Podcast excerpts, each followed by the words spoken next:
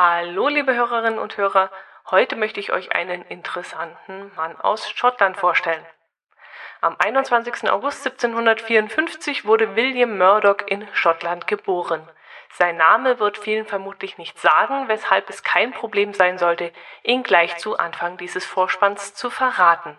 Murdoch wuchs als drittes von sieben Kindern des Mühlenpächters John Murdoch auf.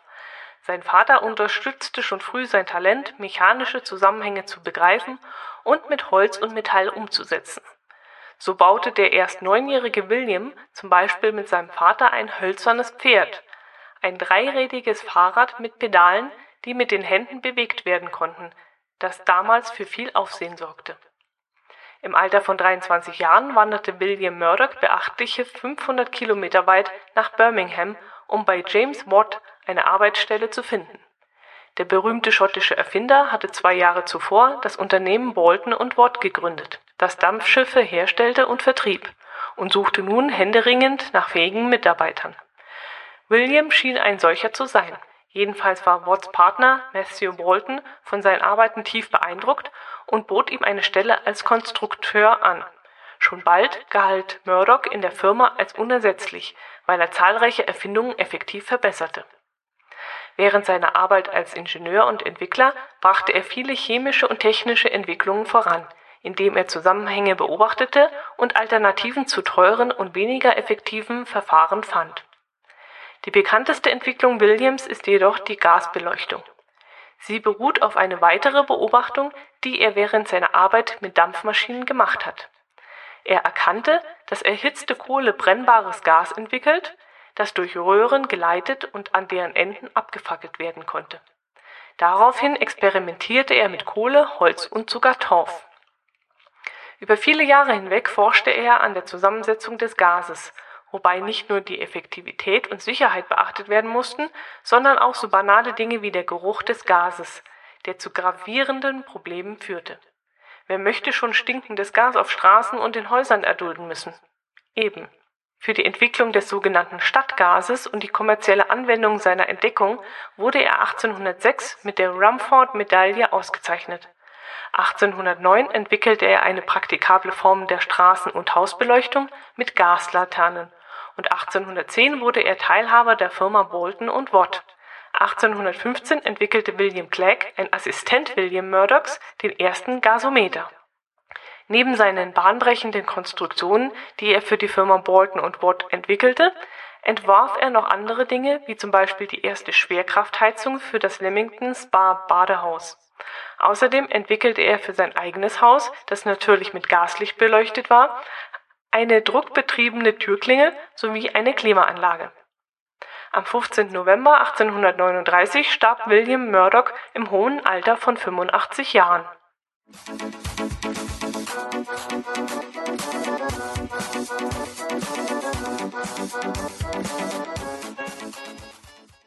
Herzlich willkommen zur 92. Ausgabe dieses Unterhaltungspodcasts.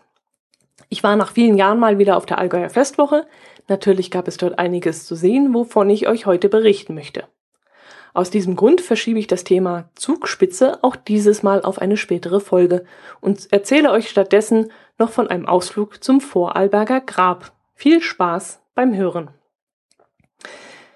Letzte Woche habe ich euch noch mit dem mobilen Aufnahmegerät nach draußen auf den Balkon genommen damit ich ein bisschen frische Luft habe und nicht in der stickigen und heißen Wohnung sitzen muss. Heute sitze ich hier mit dem T-Shirt und habe mir gerade überlegt, ob ich mir noch ein Jäckchen überziehen soll. Es ist merklich kälter geworden. Jo, fangen wir aber trotzdem an. Vielleicht wird's mir ja beim Sprechen warm. Mm, ich habe wieder ein paar liebe Kommentare und Feedbacks bekommen. So hat sich zum Beispiel der Klaus für die Erwähnung seines Blogs und seiner Band bedankt und war auch so lieb und hat mir noch einmal den direkten Link zu Soulman genannt, der da heißt http soul-man.de.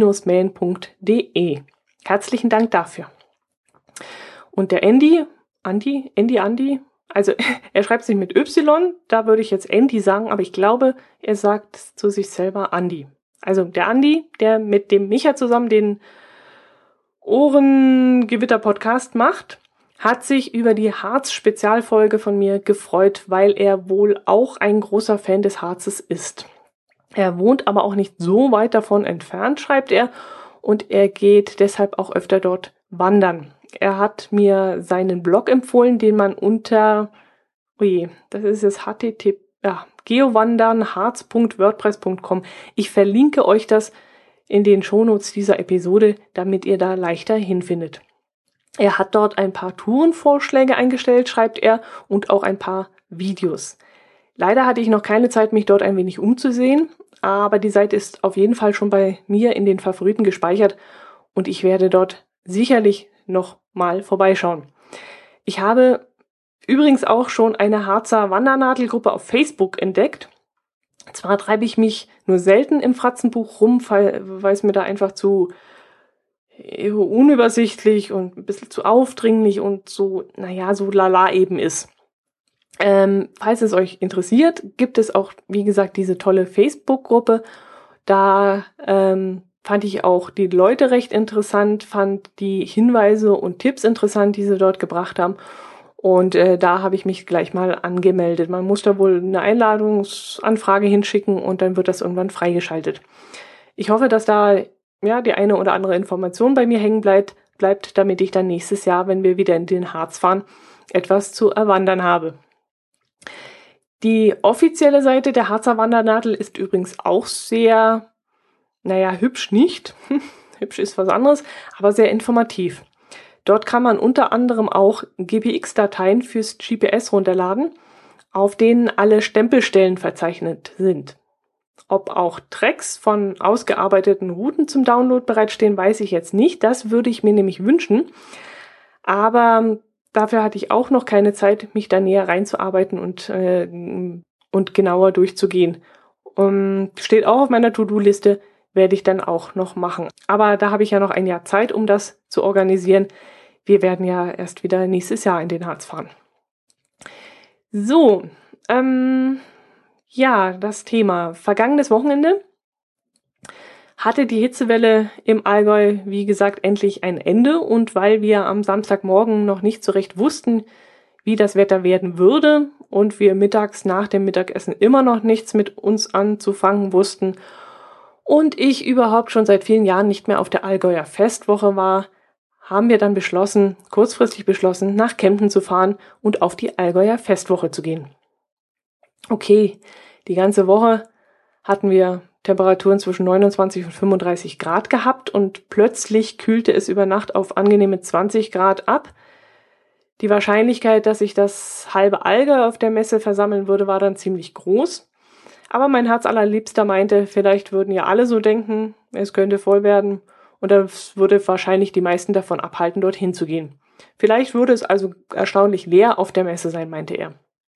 Ja, sein Wort in Gottes Gehörgang. Nix war's. Es war voll und zwar bumsvoll. Es war wirklich, man hat sich teilweise wirklich durchgeschoben. Aber fangen wir von vorne an. Die Allgäuer Festwoche ist eine Verbrauchermesse mit viel Rahmenprogramm. Man findet dort also in verschiedenen Hallen und auf dem Freigelände ähm, Firmen, Vereine und Verbände, die ihre Produkte und Ideen vorstellen. Es werden dort also Balkonverkleidungen, Garagentore, Hausdämmungen, Gartengestaltungsgedöns vorgestellt. Die Polizei war da und hat über Einbruchsicherung informiert. Die Allgäuer Zeitung und Marketing Allgäu haben dort ihre Stände aufgebaut. Vorwerk und Thermomix haben ihre Edelprodukte vorgestellt. Normalerweise auch Tupperware, die habe ich aber dieses Jahr seltsamerweise nicht gesehen. Weiß ich nicht, bin ich dran vorbeigelaufen, aber eigentlich sind die normalerweise nicht zu übersehen, war aber dieses Mal, glaube ich, gar nicht da. Es gibt Händler, die Spezialitäten aus ihren Regionen vorstellen, wie zum Beispiel ein Weinhändler aus dem Raum Frankfurt oder Salami aus Italien habe ich gesehen. Ein paar Wellnesshotels haben sich dort auch präsentiert und für den puren Erholungsurlaub geworben. Es gibt eigentlich nichts, was es dort nicht gibt. Ich möchte euch jetzt ein paar Dinge vorstellen, die ich mir dort mal genauer angeschaut habe. Nicht immer mit Kaufinteresse, sondern oft auch nur aus reiner Neugierde.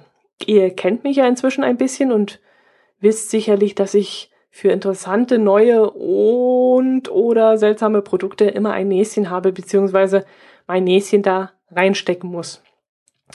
Wobei mir an dieser Stelle gerade der Heusirup einfällt, den ich euch im Mai in einer Folge mal vorgestellt habe. Die halbleere Flasche habe ich diese Woche nun endlich weggekippt und die Flasche, die Glasflasche im Altglas entsorgt. Auch eiskalt an heißen Sommertagen hat das Zeug nicht besser geschmeckt als damals in der kühleren Jahreszeit, als ich den Sirup gekauft habe. Aber das nur am Rande für die Hörerinnen und Hörer, die damals mitgehört haben, wie ich davon erzählt habe. Okay, wo war ich denn jetzt? Ähm, interessante Produkte. Ja, ich nehme dazu jetzt am besten mal die Fotos zur Hand, die ich auf der Festwoche gemacht habe und hangel mich dann ein wenig an ihnen entlang. Ich werde die Fotos dann auch auf meinem Blog veröffentlichen, so dass ihr sie euch dort auch anschauen könnt. Wenn ihr einen Podcatcher habt, der Kapitelfotos unterstützt, seht ihr das jeweilige Foto dann auch auf dem Display. Und zwar genau in dem Moment, in dem ich gerade darüber spreche. Ja, da wäre zum einen ein Foto vom Büble am Stand des Büble-Biers.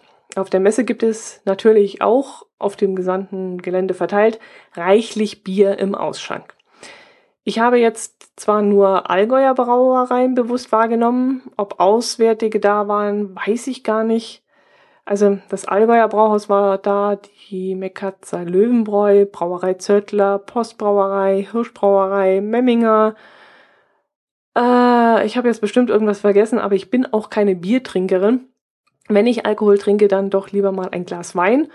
Und da hätte ich dann zum Beispiel Wein aus der Nahe oder eben den äh, bereits erwähnten Wein aus dem Frankfurter Raum aus, oder aus dem Rheingebiet trinken können. Ich bin ja persönlich eher ein Fan von Moselwein. Ich mag den Riesling, der dort wächst, sehr gerne. Aber den habe ich auf der Messe leider nicht entdecken können. Gut, aber es gab ja nicht nur alkoholische Getränke, sondern auch hier und da mal antialkoholisches. Zum Beispiel haben wir am Stand der Firma Krumbach Mineralwasser aus Kisleck ähm, ein paar Erfrischungsgetränke in Form von Fruchtsaftschollen probieren dürfen. So habe ich zum Beispiel Birne Kräuter gekostet, was mir persönlich sehr gut geschmeckt hat. Das war nicht zu süß, also nicht so furchtbar bappig, sondern sehr angenehm. Und äh, auch die Birne hatte einen angenehmen Geschmack und ja, die Kräuterlimonade, wie gesagt, es gibt sehr, sehr süße Kräuterlimonaden, aber die war wirklich sehr angenehm. Oder mein Herz allerliebster mag es lieber etwas säuerlicher und fand die Geschmacksrichtung schwarze Johannisbeere sehr lecker. Und da werden wir sicherlich mal zu einer Flasche greifen, wenn wir beim Einkaufen sind. Ähm, denn bis jetzt haben wir immer Fruchtsaft schon von Adel genommen. Aber da ich auch Krumbach Mineralwasser trinke, wären die Fruchtschollen der gleichen Firma ja auch eine Option für mich. Also da werde ich beim nächsten Einkauf sicherlich mal einen Blick drauf werfen. Das nächste Foto, das ich gemacht habe, zeigt einen Gewürz- und Kräuterstand.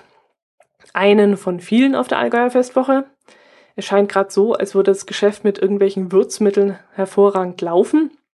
Da gab es Schaschlik-Gewürz, Kebab-Gewürz, 100 verschiedene Sorten von Dip-Gewürzen, ich meine, das ganze Zeug ist ja wirklich verführerisch, wenn es dort rumsteht in den buntesten Farben und in hübschen kleinen Tütchen in, in Bastkörben liegt.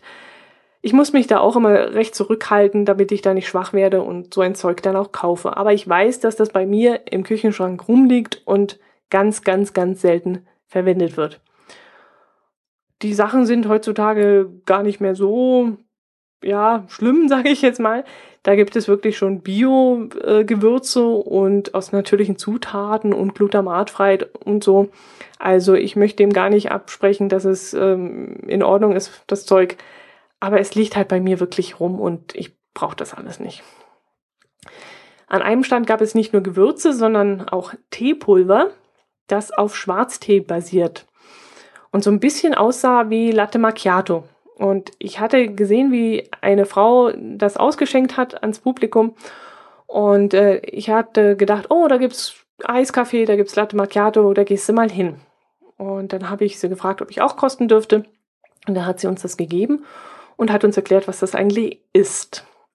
Das Pulver kann man nämlich im heißen oder im kalten Wasser anrühren und dann eben auch heiß oder kalt trinken. Die Verpackung verrät dann auch noch, dass es aus Schwarztee und exotischen Gewürzen besteht und sowohl mit Milch als auch nur mit Wasser aufgegossen werden kann. Das Getränk, das wir probiert haben, nennt sich Tiger Spice Chai und ist ein Produkt der Firma David Rio aus San Francisco. Es hat nach Lebkuchen Kaffee geschmeckt oder vielleicht auch so Rollbusch-Tee mit Zimtgeschmack. Was es natürlich nicht war, denn es ist ja angeblich Schwarztee drin. Da ich Schwarztee aber nicht mag, fand ich es ganz gut, dass dieses Getränk auch nicht danach geschmeckt hat. Gekauft haben wir es uns trotzdem nicht, denn es war mir schlichtweg zu süß. Man kann die, den Grad der Süße auch nur dadurch regulieren, dass man mehr oder weniger Wasser nimmt. Ja, das ist zwischendrin vielleicht mal ganz nett, wenn man zum Beispiel irgendwo in einem Café sitzt oder abends in einem Restaurant. Anstatt eines Cappuccinos nimmt man dann eben einen Tiger Spice Chai. Aber daheim würde ich das eigentlich nicht immer trinken wollen. Es äh, gibt zwar noch andere Sorten. Es gibt noch Tucan Mango, Flamingo Vanilla sowie Orca Spice. Die haben wir aber nicht getestet und ja, wie gesagt, ich muss es nicht haben. So eine Packung mit knapp 400 Gramm hat knapp 10 Euro gekostet. Pro Tasse hat man ein bis zwei Löffel nehmen müssen. Keine Ahnung, wie viel Liter an Getränk man aus einer solchen Dose gewinnen könnte. Aber wie gesagt, muss ich mir keine Gedanken drüber machen. Für uns ist das nichts. So, gehen wir zum nächsten Bild weiter. Das ein Schild mit der Aufschrift Gesundheit aus dem Allgäu trägt und vom Allgäuer Heumarkt stammt. Hier gab es eine Eistheke mit Eis aus Heumilch, was mich dann zu der Frage brachte, warum neuerdings alles unter dem Siegel aus Heumilch gemacht verkauft wird. Das ist bei uns im Allgäu inzwischen eine regelrechte Manie geworden. Es gibt Käse aus Heumilch, es gibt Joghurt aus Heumilch, es gibt Milch aus Heumilch, Sahne aus Heumilch, was weiß ich, alles aus Heumilch. Und ich habe meinen Herz allerliebsten dann gefragt, was an Heumilch Heumilch besser sei als an Kräuterwiese von der Alpe. Ich meine, das trockene Zeug kann doch nicht besser sein als das saftige Gras unserer Bergwiesen. Das kann mir keiner erzählen. Ich hätte mich gerne von den Herrschaften an dem Stand aufklären lassen. Die schauten aber ein wenig durch mich hindurch. Die schienen auch schon ziemlich geschafft und müde zu sein, hatte ich den Eindruck. Ja, so ein, Start, so ein Tag am Stand auf der Allgäuer Festwoche ist ja auch sehr lang und anstrengend dafür muss man wirklich geboren sein. Ich habe sowas ähnliches auch schon mal gemacht und ich kann euch sagen, das ist ein echt undankbarer Job. Da muss man sich so viel von den Besuchern anhören, das glaubt ihr gar nicht. Und man quasselt sich dann wirklich den Mund wund. Aber das ist ein anderes Thema. Ähm, die Leute an dem Heuwiesen-Gedöns-Stand boten dann auch Liköre und Käse an. Und was irgendwie so gar nicht zum restlichen Angebot gepasst hat, Sie boten auch Gravuren an. Gravuren in Brotzeitbrettern. So à la, das ist Opas Brotzeitbrettel oder so. Beziehungsweise auch Flachmänner für ein Enzian oder Willi. Apropos Willi. Als wir an dem Stand waren, ließ sich ein Besucher gerade Willis Schnapsfläschle oder irgendwas so in der Art in einen Flachmann brennen. Jedenfalls fuhr der Laser über die Aluflasche und das Wort Willis nahm dann langsam Kontur an. Das zweite Wort, das war da noch nicht eingebrannt, das konnte ich noch nicht lesen. Ich bin ja, ich bin ja ein kleiner Rechtschreib-Junkie und deshalb ärgerte ich mich in diesem Moment ein weiteres Mal über diese Rechtschreibdilettanten, die das Wort Willis natürlich wieder mit dem berühmten Deppenapostroph geschrieben haben. Und was noch viel schlimmer war in meinen Augen, sie haben es mit dem Akü geschrieben und nicht mit dem richtigen Apostroph. Also da rollen sich mir dann immer die Zehennägel hoch. Das kann ich überhaupt nicht sehen. naja, soll er glücklich damit werden? Unglücklich machte mich der unglücklich gewählte Ausdruck genial. Genial. Den die Initiative für ein Allgäu ohne grüne Gentechnik gewählt hat. Das Logo zeigt nämlich das Wort genial mit einem in roten Versalien geschriebenen Gen und einem gleich dahinter in weiß angehängten Ial, so dass dort eben das Wort genial steht. Mein Problem in diesem Fall, dass das Wort genial für mich ein positives Signal vermittelt und wenn ich dann Gen mit Gentechnik verbinde und Gentechnik dann mit dem genial verbinde, dann addiert sich das bei mir in meinem Kopf zu der Meldung, Gentechnik ist genial. So, und jetzt kommt ihr. Jetzt ruft die Initiative, die gegen Gentechnik ist, in mir die Empfindung auf, dass Gentechnik genial ist, super ist, klasse ist. Und das kann es doch nicht sein. Nur weil jemand dieses Logo so dermaßen bescheuert entworfen hat. Also ganz ehrlich, der Schmachkopf, der das erfunden hat, gehört gevierteilt. Das ist wahrscheinlich der gleiche Held, der auch Willis mit Deppenapostroph schreibt. Äh, ja. Okay, nun denn. Das nächste Foto zeigt ein seltsames Loch in einem Küchenherd. Das ist eine Dunstabzugshaube, die nicht über dem Herd hängt, sondern im Kochfeld integriert ist. Ich dachte erst, dass das, ja, dass da maßlose Kräfte walten müssten, weil Dampf ja und Gerüche auch bekanntlich nach oben steigt. Und ich konnte mir so gar nicht vorstellen, dass das funktionieren soll. Auf dem Herd stand dann auch ein Topf, aus dem Dampf oder besser gesagt Rauch strömte und dann auch tatsächlich zielsicher nach unten gezogen wurde. Das hat natürlich bei uns unsere Neugier geweckt und wir haben uns das dann näher angeschaut. Wir haben sogar eine der Berater, die dort standen, zu uns gerufen, weil wir wirklich so neugierig waren und uns das mal anschauen wollten. Unter diesem Loch befindet sich ein Filter, den man zum Reinigen in die Spülmaschine stellen kann. Das ist schon mal sehr gut.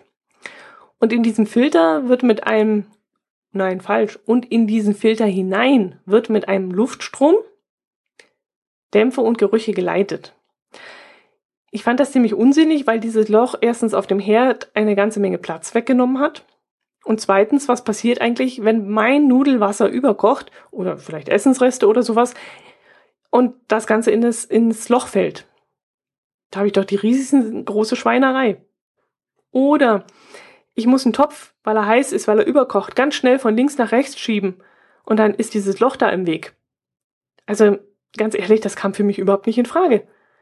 Ich, ich finde das albern. Bei mir hängt die Dunstabzugshaube über den Kopf, ist dort aus dem Weg und fertig. Ich brauche nicht so ein Ding im Herd drin. Dann habe ich lieber so ein, keine Ahnung, zwei Herdplatten mehr oder äh, größere Herdplatten oder eine ganze äh, Herdplatte in einem oder noch eine Grillfunktion drauf oder so ein Bräter oder irgendwas. Aber ich mache mir doch da nicht noch ein Loch rein, was absolut unsinnig ist. Das hängt doch wohl gut überm Kopf drüber. Naja, gut. Wir haben die gute Frau in dem Glauben gelassen, etwas Gutes zu verkaufen und sind dann weitergegangen. Und zwar zum nächsten Foto, das da vor mir liegt und wahrscheinlich jetzt auch bei euch im Podcatcher, ich hoffe es doch. Denn dieses Foto zeigt schmucke Täschchen, die Mädels zu ihren Dirndl tragen können. Dieser Stand bot dann auch sehr hübschen Trachtenschmuck an, der ebenfalls fürs Dirndl wie geschaffen war. Also wenn ich Dirndl tragen würde, das wäre dann auch was für mich. Das war wirklich sehr hübsch. Das nächste Bild zeigt auch schönen Schmuck, aber eben nicht für Dirndlträgerinnen, sondern für ganz andere Allgäuer Schönheiten. Diese für den Viehscheid rausgeputzte Kuh steht vor der Halle für Landwirtschaft, in der man unter anderem leckere Kuchen und Brotzeiten essen kann und auch meine geliebten Kässpatzen bekommen hat. Die habe ich an diesem Tag allerdings nicht gegessen. Mein Herz allerliebster drängte nämlich zum Burgerstand weiter, aber zu dem komme ich später noch. Wir wollten noch ein wenig die Ausstellung erkunden und kamen auch an einem Stand vorbei, der für den Bodensee warb. Allerdings fand ich die Präsentation ziemlich langweilig und weil hier auch während unseres Besuchs so gar nichts zu sehen war oder los war und auch keiner hinter dem Stand stand, Stand stand, oh, schöner Satz, ähm, haben wir uns dann ja haben wir uns sehr desinteressiert weiter getrollt. Wir sind dann zum nächsten Foto. Hier stellten die Imker ihre Arbeit vor. Unter anderem hatten sie einen echten Bienenstock mitgebracht, der zwischen zwei Ständen gespannt war. Der war aber in diesem Moment, als wir da vorbeikamen, abgedeckt, weil es nämlich fürchterlich regnete und der Stock vor dem Regen geschützt werden musste. Dafür war aber ein Schaukasten installiert worden, durch dessen Plexiglasscheibe man das Treiben der Bienen beobachten konnte. Da es mittlerweile auf 17, 18 Grad abgekühlt hatte und es immer noch, wie gesagt, regnete, hielt sich das Treiben im Inneren dieses Kastens ziemlich in Grenzen. Ja, nichtsdestotrotz waren da ganz viele Leute unterwegs und haben sich das angeschaut und fanden das sehr interessant. Ich auch. Während unseres Nordseeurlaubs haben wir ja im Naturium Niederelbe ja auch so etwas sehen können. Das habe ich euch, glaube ich, in der Episode 88 erzählt. Und in einem separaten Erfahrungsbericht auf meinem Blog habe ich dazu auch etwas geschrieben. Damals im Naturium war es allerdings schön warm und die Bienen waren ziemlich aktiv. Die sind auch immer raus und reingeflogen. Hier auf der Festwoche ist das nicht geschehen und man konnte höchstens noch, ja, so ein bisschen nach der Königin suchen, die da irgendwo in dem Stock drin sein musste. Ja, mm, das nächste Foto, da kommen wir jetzt schon zum Burgerstand. Auf dem nächsten Foto seht ihr die kleine, aber feine Speisekarte eines Feststandes, an dem leckere Burger angeboten wurden. Auf Twitter hatte ich nicht nur die Speisenkarte gepostet, sondern auch den Burger, für den ich mich schlussendlich entschieden hatte. Offensichtlich sah der Burger auf dem Foto auf Twitter nicht ganz so appetitlich aus wie in echt, denn einer meiner fleißigsten Follower meinte nämlich, ähm, schade, dass es meist besser klingt als ausschaut, aber nun gut, kann ja auch gut schmecken. Worauf ich dann erwiderte, nein, es war auch sehr, sehr lecker, so einfach und doch so genial. Da könnte sich McDoof eine Scheibe abschneiden, habe ich geschrieben. Und der Burger, den ihr auf dem nächsten Foto seht, war auch echt super lecker. Übrigens stammt das Fleisch vom Rind und ähm, nicht, wie auf dem Bild zu sehen ist, vom Mammut. Das Bild vermittelt vielleicht einen falschen Eindruck. Die Brötchen waren recht weich, also keine krossen Ciabatta oder so etwas, sondern wirklich echte Burgerbrötchen. Und die Rindfleischpatties waren auch sehr, sehr lecker. Nicht so ein Mist, den man bei den Fast Food Drive ins Dingern da bekommt. Dann waren noch Gurken und Zwiebeln drauf, aber das Besondere an dem Burger waren die restlichen Zutaten. Ich hatte nämlich noch Rucola und getrocknete Tomaten drauf. Und was der absolute Hammer war, Guac Camola und Tomatensalsa. Und der Burger hatte dann noch so richtig Pfiff. Also eine richtig leckere Würze. Nicht so ein fades Zeug wie beim, beim, ja, beim Discounter wollte ich jetzt gerade sagen, äh, beim Fast Food König da, sondern richtig, richtig lecker. Jo, das war's mit den Fotos. Bei Vorwerk und Thermomix habe ich keine Fotos gemacht, aber da haben wir uns genauso ausführlich beraten lassen wie beim AMC-Tandler. Dem Typen vom AMC habe ich allerdings einen riesen Schock verabreicht. Er fragte mich nämlich ganz siegessicher, ob ich schon mal etwas von AMC gehört hätte, und ich sagte nein. Ehrlich gesagt hatte ich ihn gar nicht richtig verstanden, und da ich gute Laune hatte und mit meinem Sprich mich an und quatsch mich ruhig voll Gesicht da aufgesetzt hatte, freute er sich dann doch darauf, uns ein paar Töpfe inklusive Deckel und Kochuhr und was weiß ich für rund 1300 Euro verkaufen zu können. Er hat uns dann an seinen Tisch eingeladen, uns einen Platz angeboten, nicht zu trinken, nicht zu knappern, aber das ist, ist ja auch egal. Wie gesagt, ich hatte Lust, bequatscht zu werden und deswegen wollte ich dem Mann einfach eine Chance geben. Allerdings sagte ich zu ihm, als ich dann mich da hingesetzt habe, ähm, sowas ähnliches wie, naja, dann zeigen Sie mal, was Sie drauf haben, aber ich warne Sie, wir kommen gerade von Thermomix und ich bin gespannt auf Ihre Argumente. Ich kann es von wegnehmen, der Typ hat definitiv verloren. Spätestens in dem Moment, als er mit seinen Ich stelle Ihnen lustige Rätselfragen Spielchen anfing, da hatte der Typ schon, ja, verloren. Der Mann hat nämlich diesen Ich kann kochen und bin der beste Freund der Hausfrau Trick drauf. Ihr kennt das vielleicht. Wenn ein Mann dir vertraulich zuzwinkert und so tut, als würden wir zwei geheime Küchentricks kennen, die sonst kein anderer kennt. Nur wir zwei wissen, dass man auch ohne Fett einen leckeren Geschmack in den Braten bekommen kann, nicht wahr, Mädel? Und der Milchreis, der gelingt nur, wenn man eins zu eins Reis und Milch nimmt. Nee, Junge. Fett ist Geschmacksträger und wie viel Milch ich nehme, hängt von der Reissorte ab. Sag ja, der hatte nach dem dritten Satz hatte der bei mir schon verloren. Er hat uns dann bei jedem Beispielgericht dann auch noch erzählt, dass man das Zeug einfach nur im Topf anbraten muss, ohne Fett natürlich, und dann den Topf so lange erhitzt, bis das Thermometer auf dem Deckel 80 Grad anzeigt. Dann muss man den Topf vom Herd nehmen und je nach Inhalt 10 bis 15 Minuten im Schrank stehen lassen. Das war übrigens sein Lieblingssatz. Können Sie im Schrank stehen lassen. Einfach auf dem Deckel des anderen Topfes den Topf stellen. Da brennt nichts an. Das können Sie in den Schrank stellen. Ja, okay, das hat er bestimmt 20 Mal gesagt.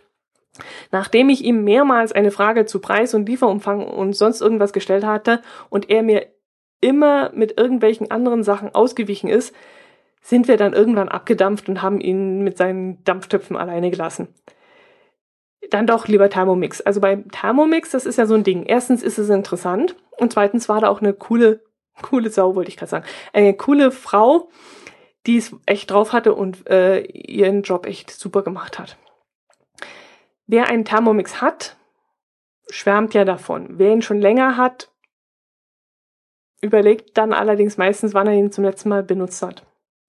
Fragt mal einen Thermomix-Besitzer, was man damit alles machen kann. Die Antwort lautet dann alles. Alles kann man machen. Man kann alles machen. Wenn du aber nachfragst, was denn alles ist, werden dann meist irgendwelche Dips und Smoothies und so ein Quatsch genannt. Ich habe noch nie jemanden getroffen, der mir bestätigt hat, dass er darin Frikadell mit Kartoffelpüree und Gurkensalat gemacht hat. Äh, nur so als Beispiel ähm, Kohlrouladen mit Soße und Kartoffeln, ähm, Schnitzel mit Pommes und was weiß ich. Ich habe noch nie jemanden getroffen, der mir sagen konnte, dass er damit ein ganz normales Gericht gekocht hat. Egal. Wir waren auch am Stand vom Thermomix und haben, wie gesagt, diese tolle Beraterin erwischt, nachdem wir allerdings ein paar Besucher vor uns vergrault hatten. Ach ja, das war auch noch ganz lustig. Vor uns stand ein Ehepaar, Ende 50, vielleicht Anfang 60. Er total interessiert an dem Thermomix. Sie leicht genervt und mit deutlicher Körpersprache, dass es ihr jetzt langsam reicht, sie aber Gott ergeben ihrem Ehegatten die Freude an diesem Gespräch nicht verderben möchte. Aber man hat es ihr echt deutlich angemerkt, dass sie dachte, was soll ich mit diesem Mist? Ich koche wunderbar und ich kann das auch ohne diesen Pürier-Mix-Koch alles Könner Gedöns für 1300 Euro. Ich dachte mir dann, dass ich die Frau erlösen kann und mischte mich dann in das Gespräch ein und komplementierte das Pärchen sozusagen aus dem Verkaufsgespräch raus. Indem ich äußerst kluge Fragen gestellt habe und die Dame dann, die Thermomix-Dame dann ganz begeistert sich auf mich fixiert hat. So ein Thermomix scheint ja wirklich, scheint ja wirklich eine nette Sache zu sein. Hat, hat nicht mehr viel mit dem Kochen zu tun, dass ich von meiner Mutter, nee, Quatsch. Von wem habe ich denn Kochen gelernt? Schule? Selfmade? Kochbücher? Also irgendwann habe ich jedenfalls mal kochen gelernt, ist ja auch egal. Jedenfalls sagt einem die neue Generation des Thermomix inzwischen ganz genau, was man jetzt tun soll. Also man kriegt da wirklich eine Step-by-Step-Anleitung äh, wie man kochen muss. Fischfilet mit Reis und Gemüse zum Beispiel habe ich mir rausgesucht. Da stand dann, füllen Sie jetzt 1000 Milliliter Wasser in den Behälter, werfen Sie jetzt 350 Gramm Reis in das Sieb, legen Sie jetzt den filetierten Fisch in den, keine Ahnung wie der oberste Behälter heißt, auf dem Gerät. Hat auch irgendeinen speziellen Namen. An sich eine coole Sache, würde mich jetzt auch reizen, muss ich ganz ehrlich sagen, so wie das präsentiert wurde. Aber Mensch, das Ding kostet 1000, 1200, 1300. Ich hab's vergessen, ich hab's verdrängt, ich wollte es gar nicht wissen. Ah, stellt euch mal vor, ich habe nach einem halben Jahr keinen Bock mehr auf das Ding. Dann stehen da hunderte von Euro im Schrank ungenutzt. Ich habe früher gerne Wokgerichte gekocht. Kann ich aktuell nicht, aus Gründen, mache ich aber irgendwann wieder mal. Aber aktuell geht's eben nicht okay, steht der Wok, der mal 100, 120 Euro gekostet hat, oder waren es noch D-Mark-Zeiten, ich weiß es nicht, also so ein richtig guter gusseiserner Wok, der steht jetzt halt mal im Schrank. Macht nix. Habe ich übrigens auch auf der Festwoche gekauft, aber die Zeit ist rum. Auf der West Festwoche gibt es keine gusseisernen Woks mehr im Verkauf. Egal. Wenn aber jetzt so 1200 Euro Thermomix im Schrank steht, das geht gar nicht. So eine Anschaffung muss einfach wohl überlegt sein und ähm, Nee, ich weiß nicht. Wir haben schon mehrmals Anlauf genommen, haben uns das schon mehrmals erklären und äh, zeigen lassen. Aber das äh, verschieben wir noch weit nach hinten. Ja, eine solche Überlegung haben wir bei unserem neuen Staubsauger nicht angestellt, aber das hat einen anderen Grund. Wir haben uns nämlich auf der Allgäuer Festwoche einen Vorwerkstaubsauger gekauft. Jetzt werdet ihr vermutlich die Hände über den Kopf zusammenschlagen und sagen, wie jetzt, Thermomix kauft sie nicht, aber einen teuren Vorwerk. Ja, ich bin auch eher der 79 Euro Kaufhausstaubsauger-Typ. Aber mein Herz allerliebster schwört auf Vorwerk. Und ich gebe ihm nur ungern recht. Aber eins muss man den Dingern lassen. Die sind wirklich verdammt gut. Wir haben einen mehr als 25 Jahre alten Vorwerkstaubsauger in Gebrauch. Und der läuft und läuft und läuft und ist echt unglaublich. Es ist, es ist unglaublich, wie zuverlässig und effektiv dieses Gerät arbeitet.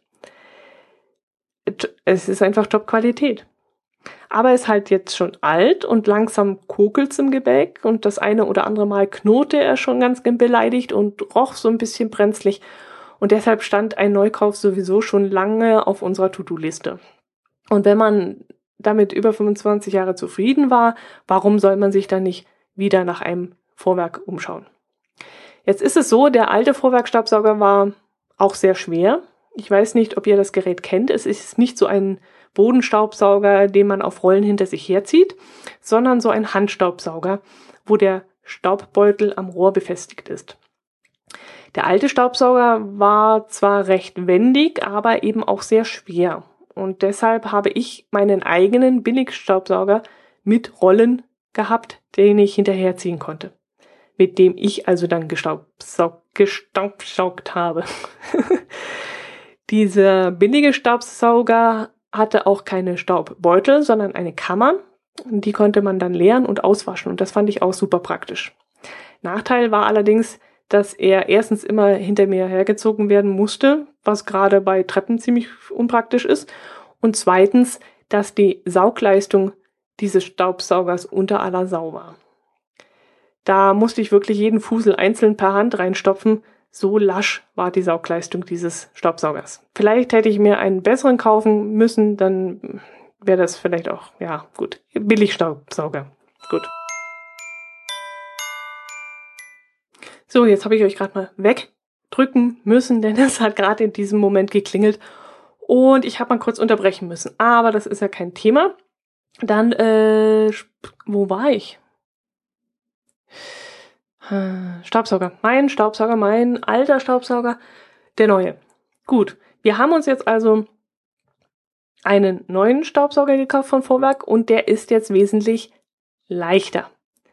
Da hat sich in den 25 Jahren jetzt doch einiges getan. Der Aufsatz wiegt nämlich nur noch zwei Kilo und das ist dann ja wunderbar. Das verhebe ich ja wunderbar. Der alte war mir, wie gesagt, immer zu schwer. Aber der Oberknaller ist, und darauf freue ich mich jetzt schon riesig, also wenn das funktioniert, so wie es da vorgeführt wurde, da mache ich echt Freudensprünge. Unser neuer Vorwerkstaubsauger hat eine Feuchtwischeinheit. Ich kann dann mit dem Staubsauger Staubsaugen und gleichzeitig den Boden wischen. Am Messestand habe ich das ausprobiert. Es bleibt abzuwarten, wie das im eigenen Haushalt dann funktioniert. Wenn das Gerät da ist, werde ich es euch auf jeden Fall sagen, denn ich verspreche mir echt ganz viel davon. Man spart ja wirklich einen Arbeitsgang. Ich weiß nicht, wie ihr das macht bei euch, aber ich staubsauge erst und dann packe ich das Wischzeug aus, setze Wasser an mit Spülzeug drin und dann wische ich nochmal drüber. Und wenn der Staubsauger das in einem Aufwasch macht, vorne Staubsaugen, hinten wischen, das wäre so geil. Also da, da bin ich schon sehr, sehr gespannt. Ich werde euch auf jeden Fall auf dem Laufenden halten. Ganz, ganz dickes Versprechen. So, das war die Allgäuer Festwoche. Es gäbe sicherlich noch einiges über das Rahmenprogramm zu erzählen, vom Festzelt, von den kulturellen Darbietungen, die da so zu finden waren, Musik, Tanzvorführungen und was weiß ich. Aber dafür, da wir davon nicht viel mitbekommen haben, kann ich euch darüber leider nichts erzählen. Hm, gut was wollte ich jetzt? Auf meinem YouTube-Kanal habe ich gestern ja noch ein kurzes Video von unserem Ausflug zum Vorarlberger Grab hochgeladen. Davon möchte ich euch jetzt noch kurz erzählen. Während der heißen Tage, von denen ich auch im letzten Nord-Süd-Gefälle Nummer 15 am 15. August erzählt habe, sind wir einmal zum Vorarlberger Grab spaziert. Das liegt in einem schönen kleinen Waldgebiet in der Nähe von Kempten. Und Wald bedeutet Schatten und danach war uns an diesen heißen Tagen eben zumute. Diesen kleinen Spaziergang hatten wir also bewusst aus diesem Grund rausgesucht. Er dauerte nicht lange. Wir waren vielleicht eine, eine Stunde, eine Stunde 15 unterwegs. Und es war wirklich aufgrund des Schattens sehr, sehr angenehm. Über das Vorarlberger Grab findet man im Internet nicht allzu viel Informationen.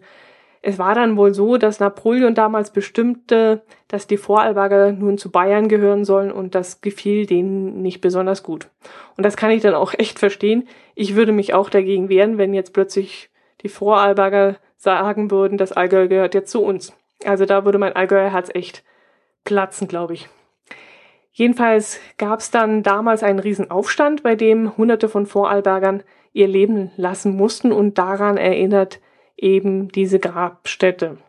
Bevor ich das erste Mal an diese Stelle kam, hatte ich schon viel davon gehört. Jeder Kempner kennt eigentlich diesen Ort. Aber wenn du ihn fragst, wo dieser Ort genau liegt, ja, dann erntest du meist betretenes Schweigen und die überlegen dann so und ah ja, irgendwo und äh, irgendwo Richtung ja. Ja, ich würde euch jetzt gerne in den Shownotes eine Karte einbauen, auf der ihr die genaue Position seht. Aber das geht leider nicht. Karten kann man nur in Blogbeiträgen integrieren, nicht in Podcast-Shownotes. Ich weiß zwar auch nicht, warum das so ist. Vielleicht bin ich auch dazu zu doof. Aber ich habe es schon einmal probiert und ich habe es nicht geschafft.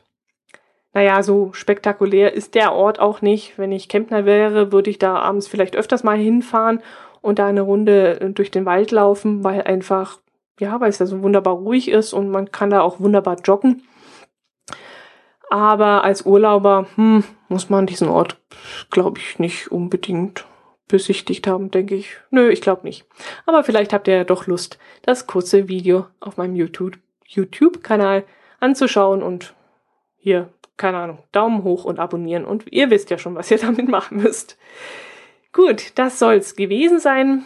Äh, steht noch irgendein Dank aus Amazon? Habt ihr nichts eingekauft dieses Mal? Ähm, ja, danke für die Flatterklicks, danke für die Kommentare, wie gesagt. Macht weiter so. Ich freue mich über jedes, über jede Rückmeldung. Ich wollte jetzt das Wort Feedback wieder vermeiden. Über jede Rückmeldung freue ich mich. Und ich hoffe auch, dass ihr mich weiterempfehlt. Jeder neue Hörer ist ein guter neuer Hörer und wir hören uns dann nächste Woche. Servus!